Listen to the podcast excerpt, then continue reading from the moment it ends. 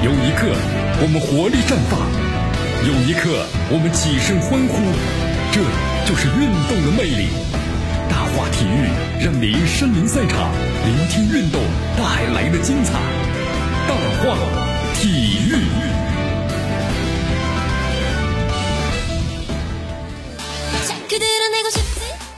这里是大话体育，我的江南，记锁定 FM 九十六点七，去关注的我们的节目。好，在昨天的话呢，我们说中国国家队啊最新一期的这个集训名单当中呢，我们对比了一下，就是分析了一下啊，呃，国足的二零二一年第一期二十七人的集训名单，这个名单的话呢和上一期相比的话呢还是有很大的变化。因为规划球员阿兰呢，我们说第一次入选国家队，郑铮和这个尹洪博要回归国家队了。那么二十三岁以下球员呢，看了看，没有一个人入选的国家队。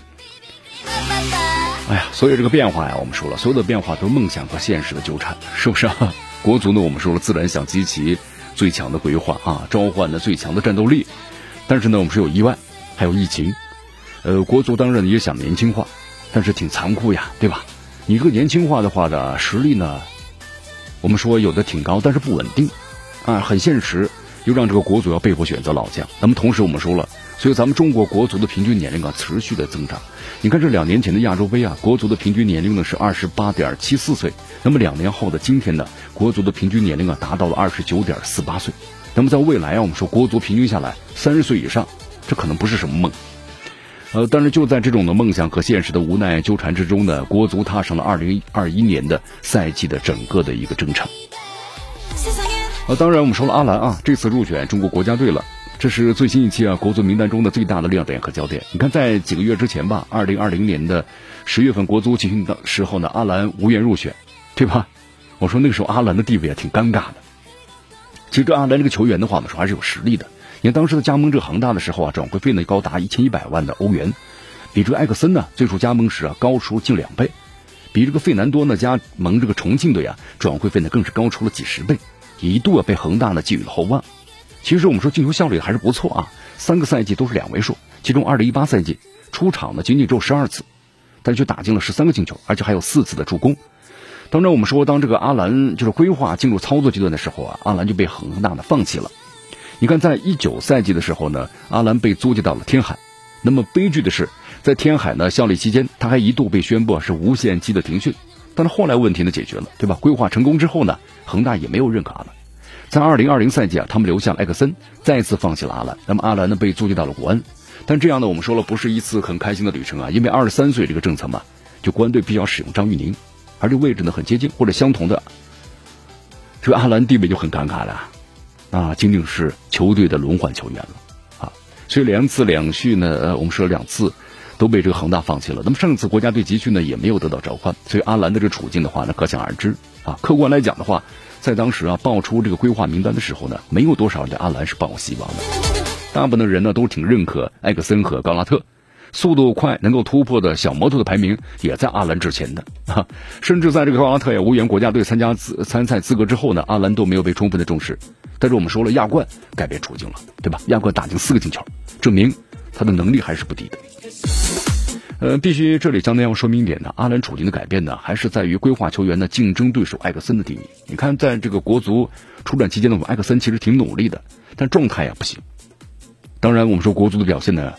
凭他一个人孤掌难难鸣也是有关系的啊。在这个联赛之中，艾克森呢也不再呢足够强势了，一度呢无缘首发。好在最终我稳住了位置。不过呢，在出场时间呢，在是阿兰两倍的情况之下，其实艾克森打的球不多，六个进球，两倍啊。阿兰呢打了五个。是吧？对于本次的集训呢，更是遭遇了疫情的困扰。你看，蒋光太和李可呀都无法回国，那么费南多呢也无法按时到国家队报道。最终吧，国足只能招入两名规划球员，那就是艾克森和阿兰。那么另外一名在国内的规划球员呢，骆国富。我们说骆国富呀，这个状态和能力啊，和巅峰时期啊相差太远了。所以说呢，国足这次呀，那么最终怎么样呢？还是放弃了征调。国家队的这次集训呢，我们说了，其实对国足来说啊，真的是非常的重要的关键的一次备战期，因为下次集中有可能是三月份的四强赛了。所以现在这个情况之下，被认为是后锋大闸的蒋光太呢和前场攻击手的费南多就缺席了集训，那么严重影响了他们和国足的磨合。而且艾克森的话呀，一直就挺低迷的了，状态更好的阿兰呢，那肯定成为国足呢所倚重的啊倚重的这么一个智人了。呃，当然能够呢真正成为国足的关键先生，还需要阿兰的更多的努力，对不对？也需要国家队给予他更多的支持。那么，即便阿兰我们说了可以凭借自己能力创造机会的中锋，那么也应该呢好好的给他机会。好，同时这一次啊，我们说了新日新一期的这个国家队名单之中的二十三岁的球员的身影呢没有出现。你看上一期国家队的名单之中啊，当时国家队呢还招入一九九九年年龄段的郭田雨，还有两千年的这个年龄段的朱晨杰啊。那么郭天宇随后呢受到了中国足协主席啊陈戌源的表扬，但这一次的话呢，这两名球员呢都没有入选国家队。其中郭天宇的话呢，提前就入选了二十二岁国家队。那么朱晨杰的话呢，目前还处于这个伤病的恢复期。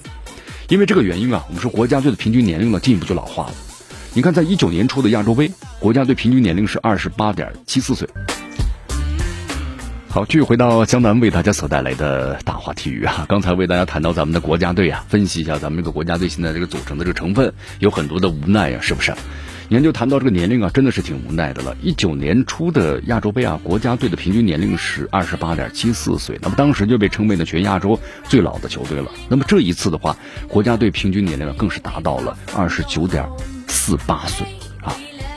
你看，咱们就算是把这个朱晨杰吧替换一批八九年龄段的球员，国足总年龄呢减小十一岁，平均到二十七岁，也不过是零点四岁，就是国足的平均年龄啊，依然是在这个呃。二十九岁以上，就二十七个球员一算下来，那么更为关键的是，国奥队的球员今年都二十四岁了啊。从理论上讲，就国奥队球员过了二十三岁之后啊，一般会在国家队呢占两成左右，甚至会比例更高一些。但是最新一期国家队集训名单呢，只有张玉宁一名国奥队队员。那么上一期入选的童磊没有入选这一期的国家队，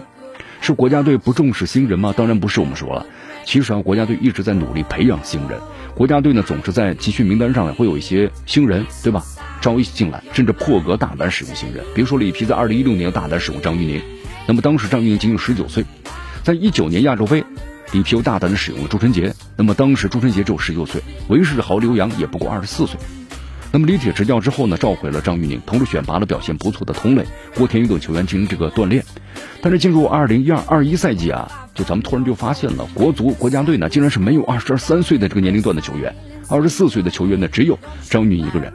那么从操作上来讲的话呀，这次集训是为了备战四个强赛的比赛，所以说帮助这个国足锻炼新人的想法啊，自然可以暂时搁置。那么此前的集训呢，这样的想法肯定会实施的，毕竟没有